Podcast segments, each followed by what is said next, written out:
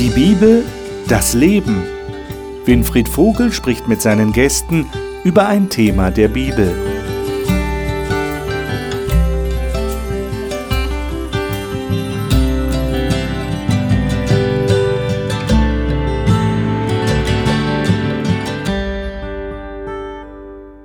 Willkommen zu unserer Gesprächsrunde über biblische Themen hier im Hauptchannel. Schön, dass Sie wieder dabei sind. Sie erinnern sich vielleicht, wenn Sie letzte Woche dabei waren, eingeschaltet hatten, dass ich äh, gesagt habe, wir reden heute über das Gegenteil von Einsiedelei. Es geht ja um das grundsätzliche Thema, das wir schon einige Wochen hier behandeln. Der Einfluss von Christen in der Gesellschaft heute. Kirche und Gesellschaft. Welche Rolle spielen Christen in der Gesellschaft? Das ist ein sehr spannendes Thema und es bedingt natürlich, dass Christen Kontakt mit Menschen haben. Ist ja logisch. Und ich denke, niemand von Ihnen ist gerade Einsiedler, oder? Das bedeutet also, wir wollen tatsächlich auch dahin gehen, wo Menschen sind. Das ist zum Beispiel in den Städten der Fall. Und die Bibel sagt tatsächlich etwas darüber. Gott hat tatsächlich etwas übrig für Menschenansammlungen, für Orte, wo Menschen zu Hause sind, wo sie leben, wo sie arbeiten. Und die Frage ist, was können wir als Christen tun, um auch Menschen dort zu erreichen. Denn wir, wir haben ja ein Anliegen. Wir möchten ja gerne das Leben, das wir mit Jesus gefunden haben, anderen irgendwie schmackhaft machen. Wie können wir das am besten machen? Und was sagt uns die Bibel dazu? Was sagt Jesus dazu? Dem wollen wir heute nachgehen. Und das tue ich hier mit den Gästen im Studio. Ich freue mich, dass die Gäste jetzt hier bei mir im Studio sind und ich darf sie Ihnen jetzt vorstellen. Marion Gaffron betreut die Öffentlichkeitsarbeit eines großen Pflegedienstes in Hessen und arbeitet an der Vision, eine Lernakademie für Kinder und Erwachsene zu gründen. Dabei vertraut sie Gott, der versprochen hat, für uns zu sorgen. Franziska Knoll studiert klinische Psychologie in Bochum und ist gläubige Christin. Sie findet es spannend, die Texte in der Bibel, die von Veränderung des Menschen sprechen, mit der wissenschaftlichen Meinung zu diesem Thema in Beziehung zu setzen. Ralf Schönfeld ist Pastor mit Leidenschaft und derzeit Vorsitzender einer Freikirche in Niedersachsen. Er sagt, es ist gut für einen Gott zu arbeiten, der leidenschaftlich das eine Ziel verfolgt, Menschen zu retten. Johannes Weigmann engagiert sich nach seiner langjährigen Tätigkeit in der IT-Branche ehrenamtlich in verschiedenen Aufgaben, die ihm am Herzen liegen, unter anderem Flüchtlingshilfe und ein Entwicklungsprojekt in Äthiopien. Schön, dass ihr da seid. Wir schlagen die Bibel auf, wie wir es gewohnt sind, und diesmal in Apostelgeschichte 18. Apostelgeschichte 18 und dort die Verse 9 und 10. Marion, darf ich dich bitten, diese beiden Verse mal zu lesen? Mhm. Eines Nachts sprach der Herr in einer Vision zu Paulus, Hab keine Angst, predige weiter und schweige nicht. Ich bin bei dir und niemand soll es wagen, dir etwas anzutun denn viele Menschen in dieser Stadt werden an mich glauben. Hm.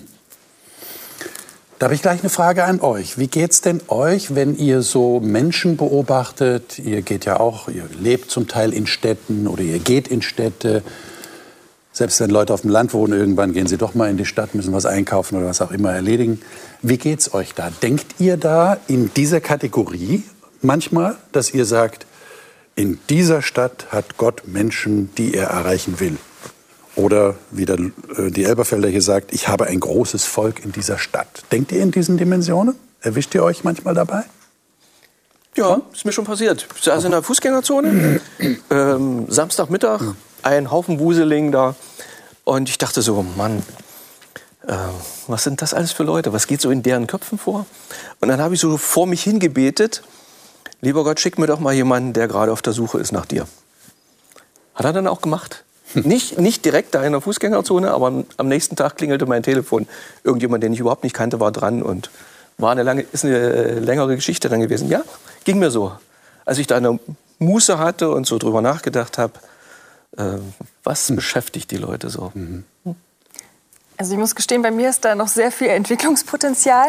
Ähm, wenn ich in der Stadt bin, bedeutet das meistens, ich bin unterwegs, ja, von A nach B. Ich muss was erledigen, einkaufen oder zur Uni, irgendwas. Habe meinen Kopf voll mit den Sachen, die zu tun sind.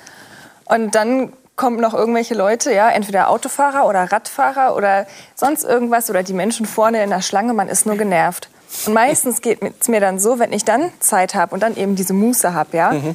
und dann reflektiere, oh, ja, okay, warum warst du jetzt schon wieder genervt von den Menschen, wo das die Menschen sind, die du lieben sollst und denen du freundlich begegnen sollst? Und ich finde das super, super schwer im Alltag zu berücksichtigen und dann zu sagen, ja, auch die Menschen in der U-Bahn, die dann vielleicht laut sind und telefonieren und auch das kleine Baby, das schreit, ähm, auch die sind total geliebt von Gott. Mhm. Mhm. Okay, wie geht's euch? Wir waren neulich ja. bei einem Fest in Darmstadt und ich mag das unheimlich, mich dann irgendwo hinzusetzen, wo viele Leute sind und dann einfach mal so gucken, wer, wer so da so vorüber wandelt. Okay. Und ähm, ich bin immer wieder fasziniert von dieser bunten Vielfalt, mhm. die wir Menschen mhm. einfach so haben. Und dann geht mir immer wieder so dieser Gedanke durch, durch den Kopf und alles sind geliebte Kinder. Weil ich merke, wie ich selber meine Schubladen immer auf und zu mache, ne? so, äh, ah, äh, die Alternative und äh, oh, ein Obdachloser oder also wir haben so ganz viele so Kästchen, wo ich auch merke, wo ich so emotional, den findet man sympathisch, wow, die sieht ja toll aus oder hm, das Styling gefällt mir. Und dann merke ich immer, und alles sind geliebte Kinder Gottes. Und dann macht es immer Klick in meinem Kopf. Und auf einmal fange ich sie an, mit anderen Augen zu sehen. Und ich finde es immer wieder faszinierend, mich auf diese Reise auch zu begeben und dann auch so die Frage an mich zu stellen, was heißt das jetzt für mich? Ja. Habt ihr irgendeine Idee, wie man jetzt von diesem Beobachtungsstatus weitergehen könnte? Wie du jetzt gesagt hast, du betest konzentriert dafür, schick mir doch einen Menschen, der interessiert ist oder dem ich helfen kann. Äh, wie erlebt ihr das? Oder was für Ideen hättet ihr, wie man weitergehen kann? Nicht nur beobachten kann. Was ja auch sehr anstrengend übrigens sein kann, ne? weil unser Computer rattert ja die ganze Zeit, kenne ich jemanden, kenne ich jemanden. ja, das kann, deshalb ist man so müde, wenn man dann mal von der Stadt nach Hause kommt, ja? weil der Computer so stark gearbeitet hat.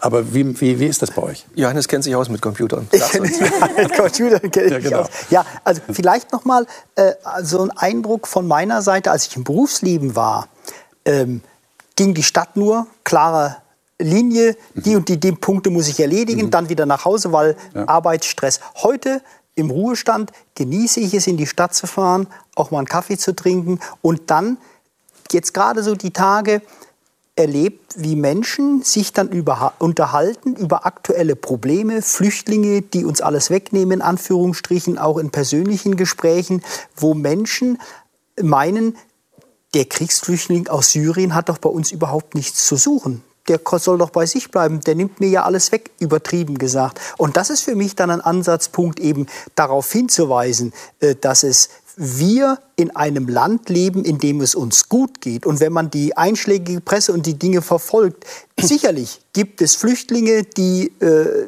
denken wir an Silvester, Köln, die kriminell sind. Aber das sind Deutsche auch. Und es gibt aber viele arme Menschen, die unsere Hilfe brauchen und die wir auch in der Lage sind, gerade in solchen empfänglichen Dingen, wenn es dann um Religion geht, die womöglich zum Islam gehören, wir gehören zum Christentum. Und so kann man, denke ich, gut ins Gespräch kommen und Anknüpfungspunkte haben. Ich meine, bleiben wir mal gerade bei dem Thema. Ich kenne allerdings auch Christen, die äh, diese Haltung eher nicht haben, sondern auch so denken, wie du sie gerade beschrieben hast. Ja, dass Leute sagen, was machen die hier und äh, die nehmen nur uns das Geld weg und was nicht alles.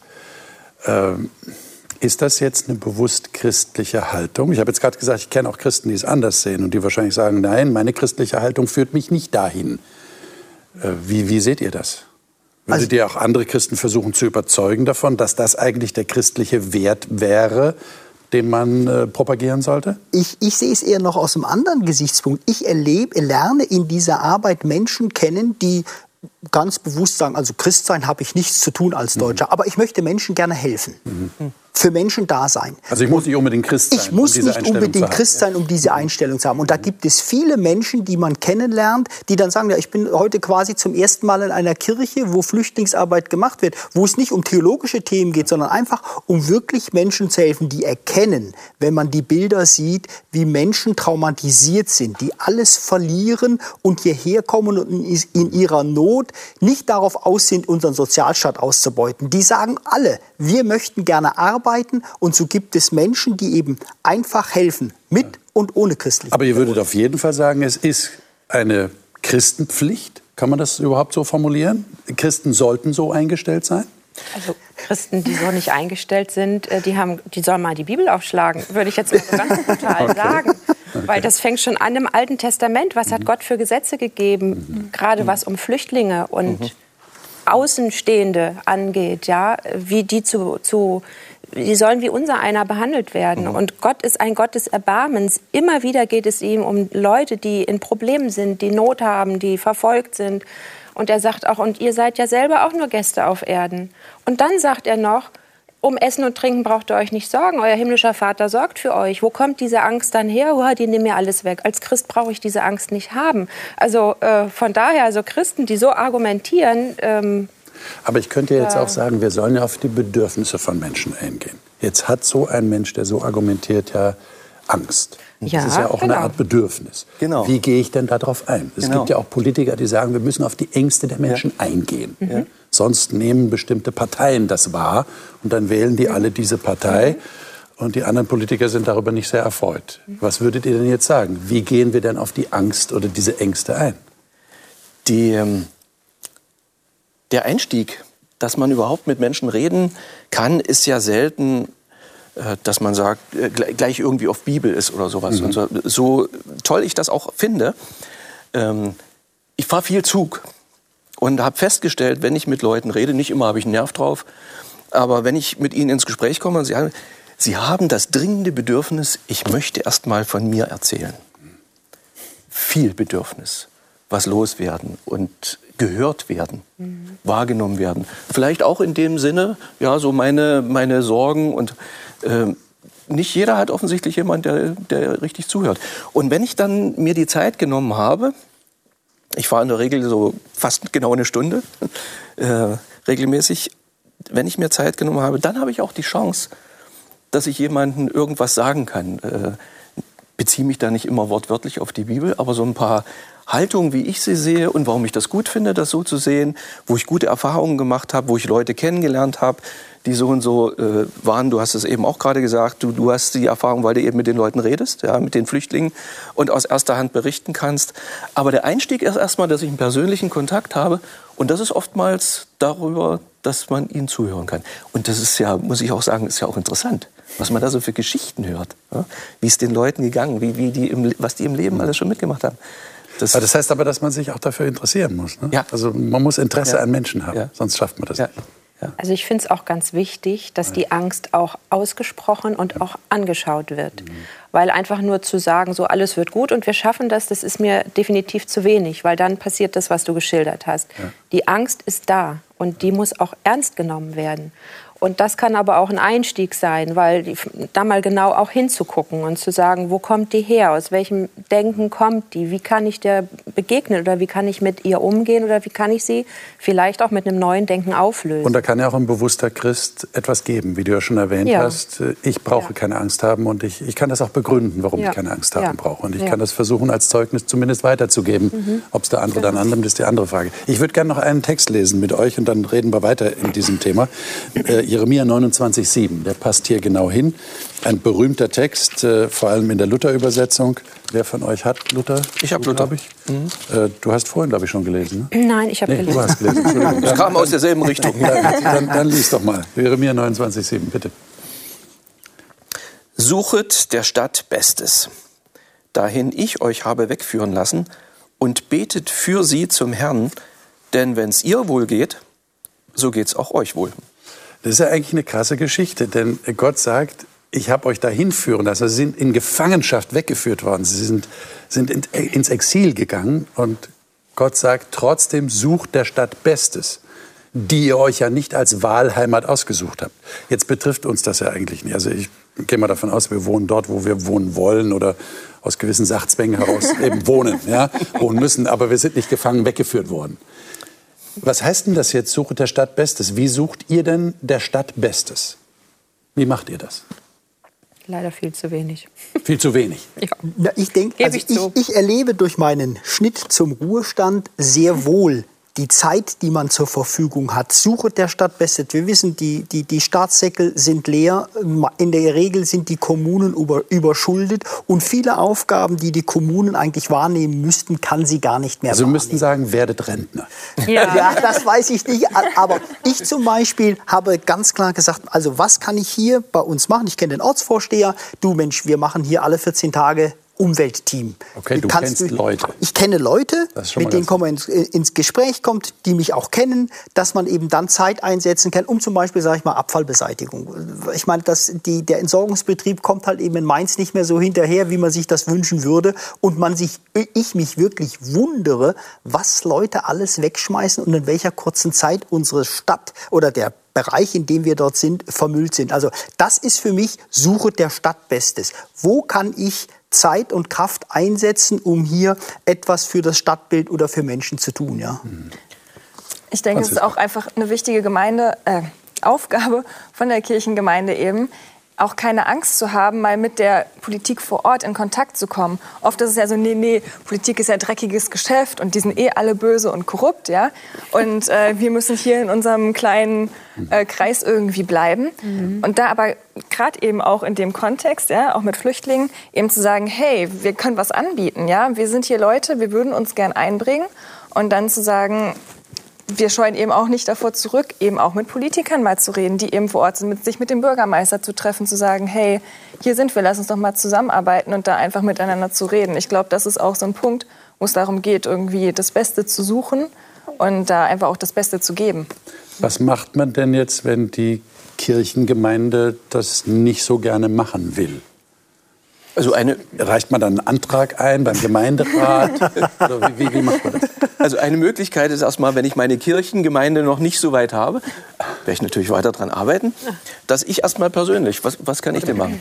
Und da gibt es ja heutzutage, du hast ja gefragt, was macht ihr? Ja, äh, so einfache Möglichkeiten. Ich unterschreibe zum Beispiel so manche Petitionen auf äh, change.org äh, und da kriegst du dann auch Rückmeldungen, was wir erreicht haben durch so und so viel zigtausend Unterschriften und so weiter. Muss ich sagen, äh, ist kein großer Aufwand.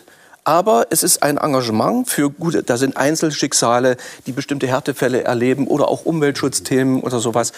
Ähm, Und das finde ich eine gute Sache. Das mache ich, mache ich gerne. Mal abgesehen von persönlichen Kontakten, die man natürlich noch hat. Und das Beste wäre es natürlich, wenn wir als, als Gemeinde, als Christen dafür bekannt werden, die sind wirklich, die hängen sich wirklich rein und suchen das Beste für die Leute. Also Also bei uns habe ich beobachtet, äh, dass gerade die Flüchtlingsarbeit ein unheimlich verbindendes Element wird oder dabei ist zu werden. Also für verschiedene christliche Institutionen und Kirchen in, in unserer Stadt. Ähm, weil wir alle angefangen haben, uns für die, ähm, für die Flüchtlinge zu engagieren. Und dann irgendwann merkte man, Mensch, wenn wir uns zusammentun, können wir mehr erreichen. Und wenn wir das gemeinsam koordinieren, können wir mehr erreichen. Und inzwischen haben wir mit einer Nachbarkirchengemeinde zusammen Flüchtlingsfest gefeiert und werden das auch bald wiederholen. Und da entstehen Kontakte und man guckt über seinen eigenen Kirchentellerrand hinweg. Ähm, Finde ich einen unheimlich schönen Effekt. Ähm, den wir den Flüchtlingen letztlich zu verdanken haben, die hierher kommen und die uns verbinden und uns ja auch in Frage stellen und äh, unsere christlichen Grundwerte auch herausfordern. Finde ich total schön zu beobachten. Vielleicht sitzt jetzt gerade jemand vor dem Bildschirm und sagt, naja, aber mein Ruhestand ist noch ziemlich lange weit weg. Ich habe einfach nicht die Zeit. Ich bin berufstätig, ich habe Familie, ich muss mich um so viele Sachen kümmern. Was soll ich denn machen? Was soll ich denn noch machen? Was würdet ihr dem sagen? Also der Text gibt ja eine klare Anweisung. Also zumindest in meiner Übersetzung steht es hier im zweiten Teil dann betet für das Wohlergehen der Stadt. Ähm, also Gebet, ja, für bitte für die Stadt, eben auch für das Land, ja, für die Regierung. Das ist einfach total wichtig, dass man da eben auch die Leute Gott einfach ans Herz legt und sagt, hey, die haben so viel Verantwortung für so viele Menschen, das ist echt wichtig, dass die gute Entscheidungen treffen. Und da setze ich mich dann vor Gott dafür ein. Also wenn ich mit einer Mutter ins Gespräch käme, die würde ich auch erstmal versuchen zu entlasten, wenn sie diese Last mit sich rumschlägt, oh, ich mache es gar nicht so richtig und bin nicht so engagiert, wie ich vielleicht sollte. Ähm, man sagt ja so schön, die Familie ist die Keimzelle der Gesellschaft. Und wenn die Mutter ihre Verantwortung für ihre Kinder wirklich wahrnimmt und ihnen eine gute Mutter ist, äh, positive Werte mitgibt, äh, tolle Erlebnisse, Dann die tut die sie was für die Stadt. dann tut sie Genau. was für die Das ist Stadt. interessant, Die tut was für Ja, die auf jeden Gesellschaft. Fall. Ja? Denn äh, Gedanke, ja. es, äh, die Nächsten, die nachkommen, ja, das sind die, die Bausteine, aus denen die nächste Gesellschaft zusammengesetzt ist. Und da macht sie einen tollen Job. Sofern sie sich als, als Mutter da voll, oder als Vater, ist ja egal, äh, da reingibt. Und da muss man nicht immer extra noch irgendwas. Es geht manchmal auch einfach nicht.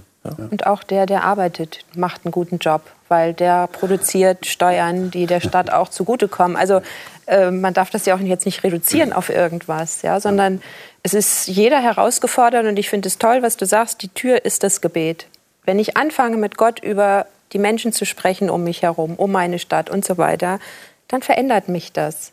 Und es ist letztlich Gott, der mich beauftragt, mach dies, mach das, der mir die Augen öffnet für irgendeine Aufgabe oder irgendwas oder für mein Selbstverständnis auch. Äh, und das ist letztlich Gottes Sache, mich zu schicken. Das heißt, wir sind gute Staatsbürger. So höre ich raus bei euch Ja, oder anderem. ja warum nicht? Klar. Hoffentlich, ja. Wir sind gute Mütter und Väter und können damit schon einen großen Beitrag leisten. Und Äh, das sind, das sind ja. ja. oft die Dinge, die im Hintergrund passieren, die man so als selbstverständlich nimmt. Und ihr habt völlig recht. Und was im Vordergrund steht, ich nehme jetzt einfach wieder ein Beispiel, äh, dass wir Umzüge für Flüchtlinge machen, wo die Stadt über Politiker uns eben Wagen zur Verfügung stellen. Klar, dafür brauche ich Zeit. Da brauche ich sechs Stunden, acht Stunden Zeit. Und das kann ich von jemandem, der in der arbeitenden Bevölkerung ist, einfach gar nicht erwarten. Aber das ist das, was man vordergründig sieht. Vielleicht Bilder in der Zeitung, wo berichtet wird. Und im Hintergrund sehr viele Dinge passieren, die eben von arbeitenden Bevölkerung wahrgenommen werden können, aber eben nicht so publik werden. Ja. deswegen zahlen wir ja im Generationenvertrag auch momentan, die wir noch im Arbeitsprozess stehen, deine Rente. Ja, genau. Und danke, Ralf. Da, so danke. geht das Hand in Hand. Genau, hat alles seinen Wert. Ich meine, ich möchte auch daran erinnern, dass jeder ja im Normalfall ein Nachbar ist, oder? Ne? Also, es, es, also ich habe schon gesagt, wir sind nicht Einsiedler, wir wohnen nicht irgendwo im Wald in der Hütte. Äh, Wir wohnen irgendwo in einer Nachbarschaft. In Deutschland ist ja sehr dicht besiedelt. Äh, Muss man nicht nur in die Städte fahren, sondern das ist ja auch schon auf dem Dorf und auf kleinen Orten wird ja gebaut, wie noch was. Äh, Wie seht ihr die Rolle als Nachbar? Ja, kleine Geschichte dazu. Ähm, also ich komme ja momentan aus dem Ruhrpott, aus einer ja, meist nicht so beliebten Stadt ähm, und wohne da auch in einer Gegend, wo sehr viele eben nicht sonst wie sozial stark sind. Und in dem Haus, wo ich wohne, wohnen viele Ältere, wo ich dann auch immer so das Gefühl habe, das sind gerade die, die eigentlich einsam sind, wahrscheinlich in dem Alter, wenn nicht gerade die Familie drumherum ist. Und irgendwie, wenn immer, wenn ich so im Gebet war ja, und für Menschen auch gebetet, habe ich mal so gedacht, boah, irgendwie musst du was tun. Ja? Es, es kann ja nicht irgendwie nur beim guten Tag und äh, schönes Wetter bleiben. So. Ähm, und ich habe jetzt da auch nicht sonst was für, für so tolle Sachen vollbracht. Ähm, aber allein, dass man zu Ostern zum Beispiel habe ich Karten geschrieben. Ja? Habe geschrieben, hey, ich wünsche Ihnen schöne Ostertage und äh, noch irgendwie nette Sachen. Oder dass, wenn bei der Nachbarin ständig das vom Fenster, wenn das geöffnet ist, ähm, weil es eben nicht so schön riecht vom Keller her, ähm, und die sich darüber beschwert hat, habe ich ihr so einen Zugluftstopper dann eben gekauft und hingestellt, ja, und gesagt, ich helfe Ihnen, wenn Sie Hilfe brauchen beim Zuschneiden oder irgendwas. Dass es am nächsten Tag gleich wieder vor meiner Tür stand und sie das nicht wollte, ist natürlich die andere Sache, ja. ähm, aber ich kann zumindest sagen, hey, ich habe mich bemüht und äh, versucht zumindest, dass es ein nettes Miteinander ist, weil wir wohnen in einem Haus, ja. Also ich höre ja jeden Schritt, der oben getan wird. Und das wäre schon traurig, wenn man da nicht den Kontakt irgendwo hat. Ich meine, wir Deutschen tun es ja, also Mitteleuropäer grundsätzlich tun es ein bisschen schwerer. Nicht? Also gibt es ja andere Kulturen, die sind da auf der Straße unterwegs und wir sitzen noch nach Feierabend zusammen und klönen und reden. Äh, Wir machen unsere Tür zu, also so ähnlich wie die, wie die Briten? My home is my castle und äh, ziehen die Zugbrücke hoch. Aber äh, seht ihr auch da eine Aufgabe? Könnt ihr das wahrnehmen als, als Nachbarn, dass ihr da ein gutes Verhältnis habt? Und, und welche Rolle spielt ihr da als Christen ganz bewusst? Du hast schon was erwähnt, wie man nachbarschaftliche Hilfe leisten kann. Das ist ja eine Möglichkeit, oder? Unbedingt. Nicht nur, dass man jetzt die großen Würfel Ja, sieht, ja, ja, ich muss klar. irgendwas tun, Klar. sondern im Kleinen. Äh, wenn du, und so wie ich dich äh, das gerade habe beschreiben hören, wenn du ehrliches Interesse am Menschen hast, Ja. Wird dir irgendwas einfallen. Das, kannst du gar nicht ver vermeiden. Ja? Äh, ich hat, äh, wollte unseren Kompost umsetzen, äh, brauchte eine Mistgabel, habe ich nicht. Ja, bin ich zum Nachbarn klingeln gegangen, äh, war nicht zu Hause, seine Frau war zu Hause, gab mir die Mistgabel raus äh, und so, kein Problem, stell sie dann wieder rein. Und dann hat sie bloß eine, ich kann jetzt, die, die Geschichte würde die, den Rahmen der Sendung sprengen, hat sie bloß eine leise Bemerkung gemacht. Und das war für mich so ein, oh, habe ich mich umgedreht und dann haben wir da vor der Garage gestanden und zwei Stunden erzählt. Den Kompost habe ich den Tag nicht umgesetzt gekriegt. äh, aber am Ende des Tages war es, denke ich, für uns beide ein guter Tag. Mhm. Da sind Sachen zur Sprache gekommen, die nicht unbedingt jeden Tag jedem erzählt werden. Ja. Das wäre so die Botschaft, äh, offen sein, ja. äh, wahrnehmen, mhm. zuhören. Mhm auf das achten. Du hättest ja auch rumdrehen können und sagen. Ja, ja ich hätte auch nur irgendeine kluge Bemerkung, ja, so wie ja. halt die Ohren steif oder sowas machen können und mal zu meinem Kompost hätte gehen können. Ja. Aber das kriegt man dann irgendwie nicht so fertig. Gut. Ja, und ich glaube, das ist wichtig, solche Situationen dafür ein Gespür zu haben, sowas mhm. dann eben auch zu nutzen. Manchmal ist es ja, hat man gar nicht irgendwas Besonderes vor und es ergeben sich solche Situationen, mhm. was du halt eben so erzählt hast. Weiß ich auch Gespräche, äh, auch mit dem Nachbarn war am Garten, der hat mir dann seine, seine Heckenschere angeboten, wo wir dann immer noch über Dinge gesprochen haben, wo man dann länger ins Gespräch kommt und sich Dinge ergeben, an die man am Morgen noch gar nicht gedacht hat. Mhm. Was lernen wir daraus? Ist gut, wenn man nicht alle Sachen hat. Da kann man mit genau. dem Nachbarn morgen gehen Gut, kommen also ins Gespräch denken, nicht, und so. Nicht unbedingt alles sich selber kaufen, genau. sondern warten, dass der Nachbar dann was gibt. Ähm, 1. Timotheus 2, 1 bis 4. Ähm, das schließt auch ein bisschen an das an, was ihr schon erwähnt habt, gerade in Bezug auf, auf Beten für andere Menschen. 1. Timotheus 2, 1 bis 4. Franziska, darf ich dich bitten, mhm. das mal vorzulesen? Vor allem anderen fordere ich euch auf, für alle Menschen zu beten. Bittet bei Gott für sie und dankt ihm so sollt ihr für die Herrschenden und andere Menschen in führender Stellung beten, damit wir in Ruhe und Frieden so leben können, wie es Gott gefällt und anständig ist. Das ist gut und macht Gott unserem Erlöser Freude. Er möchte, dass jeder gerettet wird und die Wahrheit erkennt. Mhm. Und dann lesen wir noch einen anderen Text dazu, nämlich den in 2. Petrus 3, Vers 9. Äh, Johannes, wenn du den hast. 2. Petrus 3, 3 Vers, Vers 9. 9. Wenn manche also behaupten, Gott würde seine Zusage nicht einhalten, dann stimmt das einfach nicht. Gott kann sein Versprechen jederzeit einlösen. Aber er hat Geduld mit euch und will nicht, dass auch nur einer von euch verloren geht. Jeder soll Gelegenheit haben, zu Gott umzukehren. Also ich sehe da ein gewisses Dilemma, vor dem wir stehen. Auf der einen Seite heißt es hier ganz klar, Gott will alle Menschen retten. Wir müssen aber zugeben, wir können nicht alle Menschen retten, sind wir gar nicht in der Lage dazu. Ja? Ähm, aber Gott hat gesagt, ich will das mit euch machen. Er, er, braucht ja Menschen. Er kommt ja nicht einfach so vom Himmel und schickt ein paar Engel. Wie ist das zu lösen? Wie, wie seht ihr das? Wie fühlt ihr euch in der Lage zu helfen, dass Menschen gerettet werden? Also gerettet sind sie ja schon, genau genommen. Okay. Also die Rettungstat ist am Kreuz geschehen. Okay. okay. Die Situation ist ja nur, sie wissen es nur die Menschen wissen es nicht. nicht. Genau. Aber dieses Umdenken, das war für ja. mich ganz wichtig, ja. äh, weil ich auch immer gedacht habe, alle sind verloren und sie müssen gerettet werden. Aber ich ja. glaube, es ist genau umgekehrt. Es sind alle gerettet, nur sie wissen es nicht. Und wenn mhm. sie es nicht wissen, gehen sie verloren. Und ähm, das hat mein Verständnis von Mission auch verändert. Also mhm. dass ich viel mehr das Bedürfnis habe zu sagen, hey, weißt du nicht, dass du gerettet bist? Weißt du nicht, dass alles gut ist? Weißt du nicht, dass du ein Leben haben kannst, das ähm, Aber jetzt mag man ja nicht mit der Tür ins Haus Aber, fallen. Ne? Ja. Und Weil man ja nicht weiß, wie reagiert der andere darauf. Der denkt mhm. vielleicht sofort an Kirche und hat da seine bestimmten Vorurteile und genau. ist blockiert.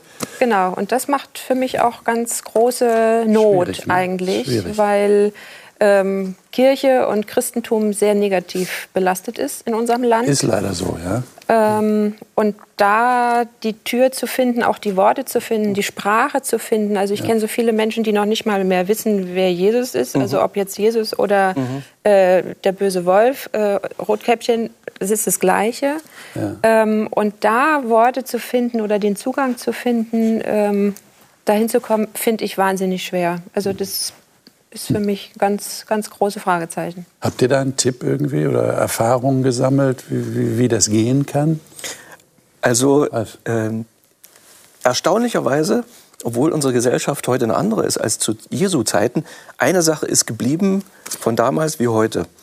Du isst mit den Leuten und du kommst ins Gespräch. Mhm. Also Leute einladen. Mhm. Äh, und ich finde auch in, so in den letzten Jahren, Essen ist wichtiger geworden. Es gibt einen Haufen Kochsendungen und so. Die Leute interessieren sich für Essen. Selbst Jungs kochen gerne, auch meine. äh, ja, das spielt eine größere Rolle. Und äh, vielleicht auch so durch die Internationalisierung, andere Essenskulturen und so. Und das ist eine super Gelegenheit. Und Jesus hat das auch gemacht. Sich einladen lassen und dann währenddessen kann man gar nicht verhindern, dass mit den Leuten ins Gespräch kommt. Und wenn man eine gewisse Zeit mit ihnen verbracht hat, in Deutschland ist es ja so, dass ähm, Religion als etwas sehr Privates gesehen, fast schon Intimes. Ja. ja. da spricht man nicht mit jedem drüber. Genau. Äh, aber wenn du lange genug mit den Leuten Kontakt hast und dich wirklich für die Leute interessiert hast und sie dich und so eine Brücke da ist, dann kommt man auch auf solche Fragen. Worum geht es im Leben eigentlich? Was ist der Kern? Mhm. Was sind meine Hoffnungen, Sehnsüchte? Wo habe ich Angst, Ängste und so? Äh, find, also Leute einfach einladen, mit ihnen Zeit verbringen, ist eine wunderbare Brücke. Also an der Stelle muss ich meine Frage noch mal wiederholen, die ich vor etlichen Sendungen gestellt habe. Ich glaube, da wart ihr nicht hier im Studio. Äh, was machen jetzt die schüchternen Leute? Hm. Also, Versteht ihr, was ich meine? Ja, ab und zu bin ich auch ziemlich schüchtern, auch wenn man manche das nicht denken.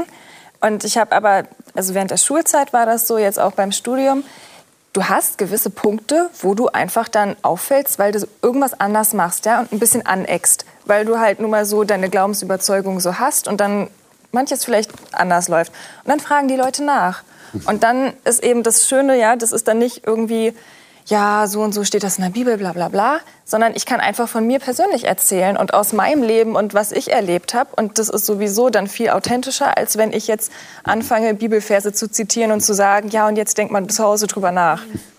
Also mir ist es so ergangen, früher oder später fällt man auf. Also es ergibt sich vieles Genau. Auch.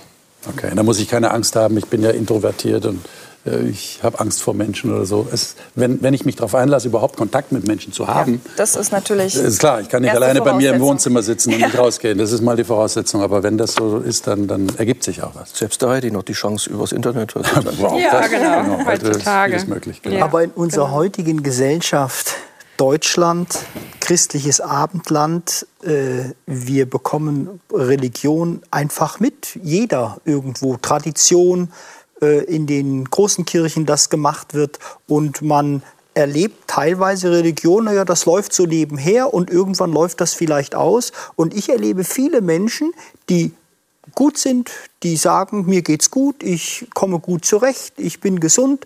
Äh, nein, aber Gott, Jesus brauche ich nicht. Mhm. Ich komme gut so zurecht. Und dann ist es schwierig. Mhm. Mhm. Du hattest das ja auch so in die Richtung gesagt. Und das erlebt man durchaus in unserem Land, dass Religion als etwas nebenher laufendes, die Dinge eben, die heute dazugehören, eben Taufe, äh, Hochzeit in der Kirche, das nehme ich gerne mit, aber das reicht, was dann auch. Ja.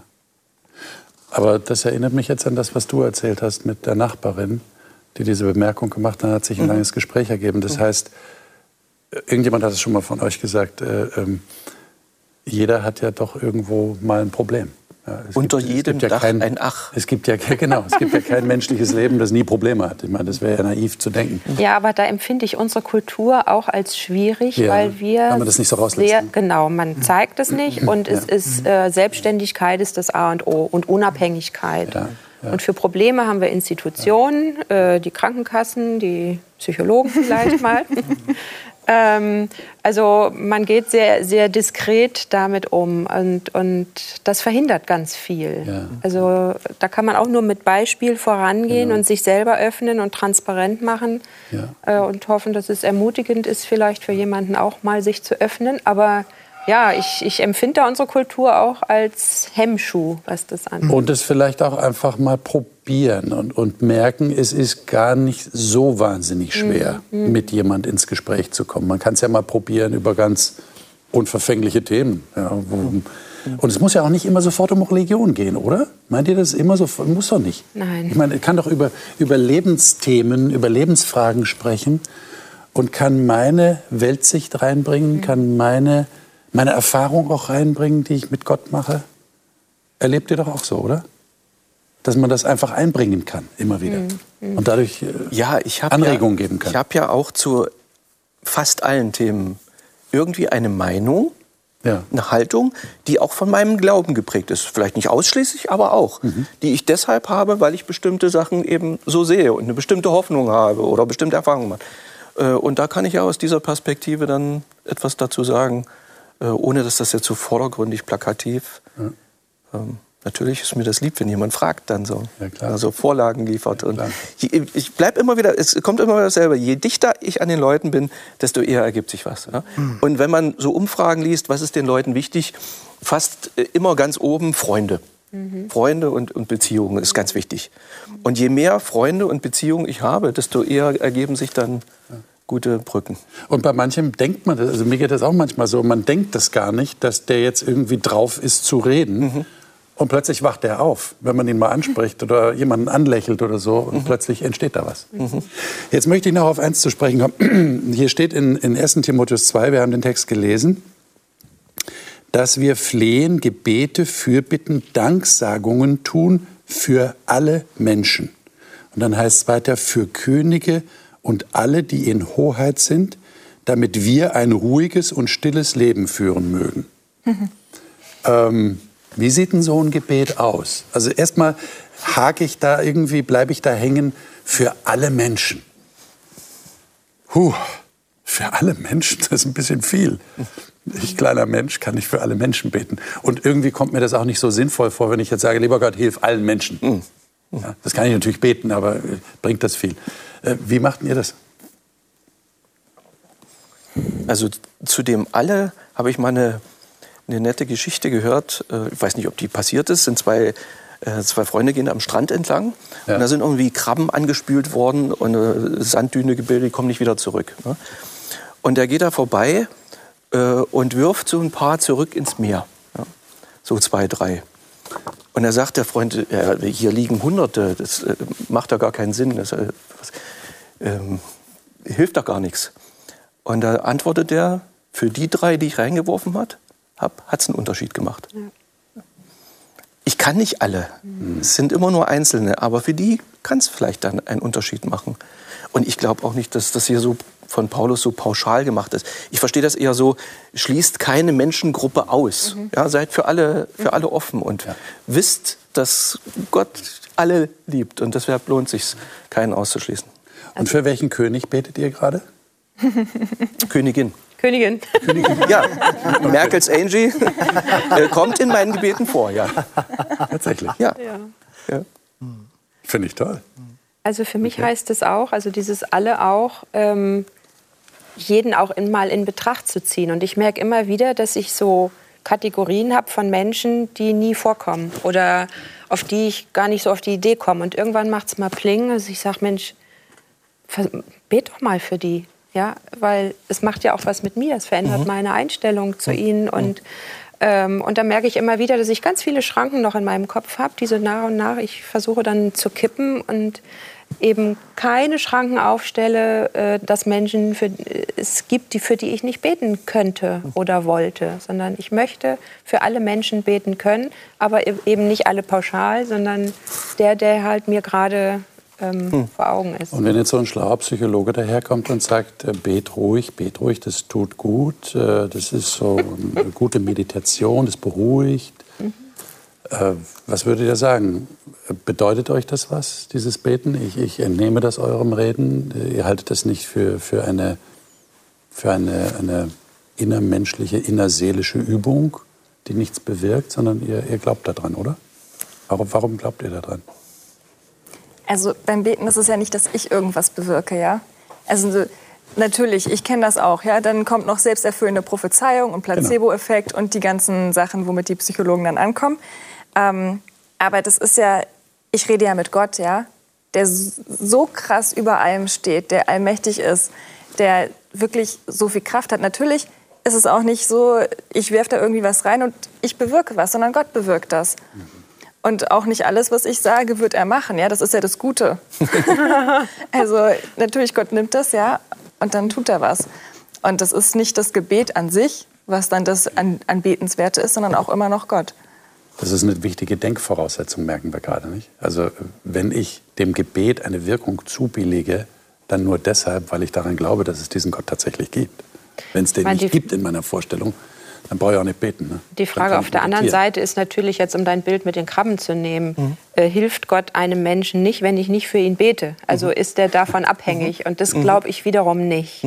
Sondern ich glaube, dass es eher wie in der Beziehung ist. Also ich möchte mit Gott über die Menschen sprechen, die er mir vielleicht auch vor Augen führt oder mit denen ich ringe oder im Austausch sein. Und ich glaube auch, dass ich ihn, weil er ist auch nicht statisch und, und ein Automatismus, sondern auch eine Person, ihn vielleicht auch bewegen kann, Dinge anzupacken oder ähm, weiß ich nicht. Also es ist für mich ein Mysterium, das lasse ich auch völlig los und seine Sache sein. Aber ich möchte ihm ausdrücken, mir ist der Mensch wichtig. Und, ähm, und merkt ihr auch eine Veränderung dann in eurem eigenen in, in, einem Verhältnis zu dem anderen Menschen, ja, dass ihr den dann anders also seht? Definitiv. Der definitiv. Ja. Also herziehen kann man über den Menschen dann nicht gut. Ne? Genau. Nee. Und, und Wenn man wo, für du, den betet. wo du dich eingesetzt hast, wo du was reingesteckt hast, das steht dir näher, das ist dir was wert. Äh, es verändert mich alleine die Tatsache, dass ich drüber nachdenke, mhm. über meine Beziehung oder über die Lage, in, in der der Mensch gerade ist. Macht ja auch was mit mir. Äh, und dann gibt es allerdings auch Sachen, wo ich sage, wo ich erlebt habe, ich habe da äh, Gott die Sache vorgelegt. Äh, manchmal gelingt es mir ja auch, äh, Gott keine Handlungsempfehlungen mitzugeben, ja? weil ich denke, er ist alt genug, um äh, auf die besten Ideen zu kommen. Ja. Ähm, und dann lege ich ihm das vor und sage, lieber Gott, ich habe keine Ahnung, wie das hier funktionieren soll. Ich, ich weiß auch nicht, wie ich jetzt helfen könnte. Mhm. Lass dir bitte was einfallen. Mhm. Und ich habe es auch schon erlebt, dass dann Dinge passiert sind, wo ich gedacht habe, boah, ey, das ist ganz verschieden. Mhm. Manchmal ist es auch, einmal kann ich mich erinnern, habe ich für zwei ältere Damen gebetet. Und dann fiel mir ein, Ralf, wann bist du das letzte Mal da vorbeigefahren, obwohl du das könntest? Ja, ich habe für sie gebetet, dass sie sich nicht so einsam fühlen sollen. Äh, war mir hinterher peinlich, ja, dass ich da äh, erst danach drauf gekommen ist. Aber auch eine Wirkung von Gebet, äh, wo Gott, denke ich, mir so den Hinweis gegeben hat, lieber Ralf, verlass dich nicht nur auf mich. Ich gebe dir jetzt mal einen diskreten Hinweis und tu was. Ja. Liebe Aber Zuschauer, wenn Sie jetzt auf der Couch sitzen und denken, was kann ich denn tun, haben Sie zumindest jetzt von dem letzten Tipp eine ganze Menge mitbekommen. Äh, das kann ja wirklich eine Anregung sein. Ich kann beten für jemanden, ich kann ganz konkret für jemanden beten. Aber das nicht allein, sondern ähm, es gibt viele Möglichkeiten, etwas zu tun, haben wir heute erfahren in dieser Sendung, oder? Äh, man muss sich auf Menschen einlassen, Deshalb der Titel unserer Sendung, Da sein, wo Menschen sind. Ganz klar, logisch. Und das kann sehr viel bewirken. Da können Beziehungen wachsen, da können Dinge geäußert werden, die vielleicht jemand auch schon lange in seinem Herzen vergraben hat. Und er ist froh, dass ihm jemand zuhört. Und wir haben tatsächlich einen Einfluss. Und ja, vergessen wir nicht, auch für die Könige und die Mächtigen in den Ländern zu beten, wenn Gott wirklich lebt, dann kann er etwas bewirken. Das nächste Mal werden wir zum Abschluss dieses Themenzykluses kommen mit dem Thema Wartende leben anders. Die Bibel gibt einen ganz deutlichen Ausblick, dass diese Weltzeit, diese Zeit dieser Erde nicht ewig so weitergehen wird.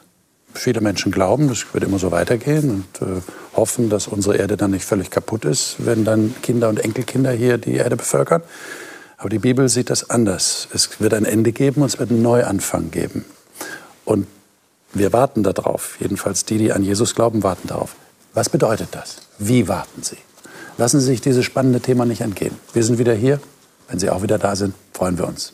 Ihnen alles Gute in der Zwischenzeit.